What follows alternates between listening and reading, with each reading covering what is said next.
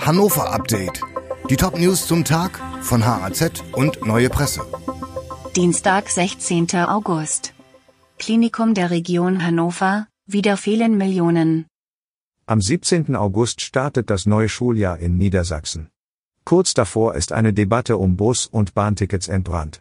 Denn derzeit gilt, nur wer mehr als zwei Kilometer von der Schule entfernt wohnt, bekommt ein kostenfreies Schülerticket. Das gilt dann im gesamten Regionsgebiet und auch in Ferien. Viele Familien finden das ungerecht und fordern ein Gratisticket für alle Schülerinnen und Schüler. Eltern sagen, bei Schulausflügen seien Kinder ohne kostenfreie Tickets im Nachteil, auch Besuche bei Freunden, die weiter weg wohnten, seien ungleich teurer. Eltern fordern Gratistickets für alle Schüler in der Region Hannover.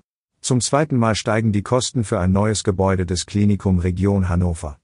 Der Neubau der Erwachsenenpsychiatrie in Wunsdorf soll jetzt knapp 88 Millionen Euro kosten. Nach der Terminplanung soll im Mai kommenden Jahres mit dem Bau begonnen werden. Allerdings ist unklar, wie das Millionenprojekt finanziert werden soll. Der Klinikverbund steht vor einem radikalen Umbau. Die Kosten für die neue Struktur des KRH beziffert die Geschäftsführung auf insgesamt 750 Millionen. Würmsemord in Burgwedel, Staatsanwaltschaft fordert lebenslange Freiheitsstrafe. Kerstin G. wurde in ihrem Waldbungalow in Burgwedel überfallen und ermordet.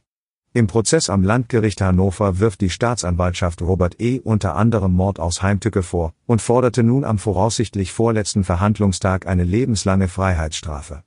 Zudem beantragte sie die anschließende Sicherungsverwahrung. Der Angeklagte hatte bereits vor mehr als 20 Jahren versucht, eine Frau mit einem Messer an einer abgelegenen Stelle zu töten. Erschreckend identisch nannte die Staatsanwältin die Taten.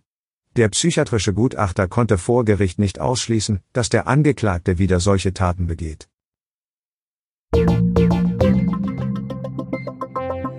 Dieses Hannover-Update wurde maschinell vertont. Der Autor der Texte ist Michael Sobol. Alle weiteren Ereignisse und Entwicklungen zum Tag ständig aktuell unter haz.de und neuepresse.de.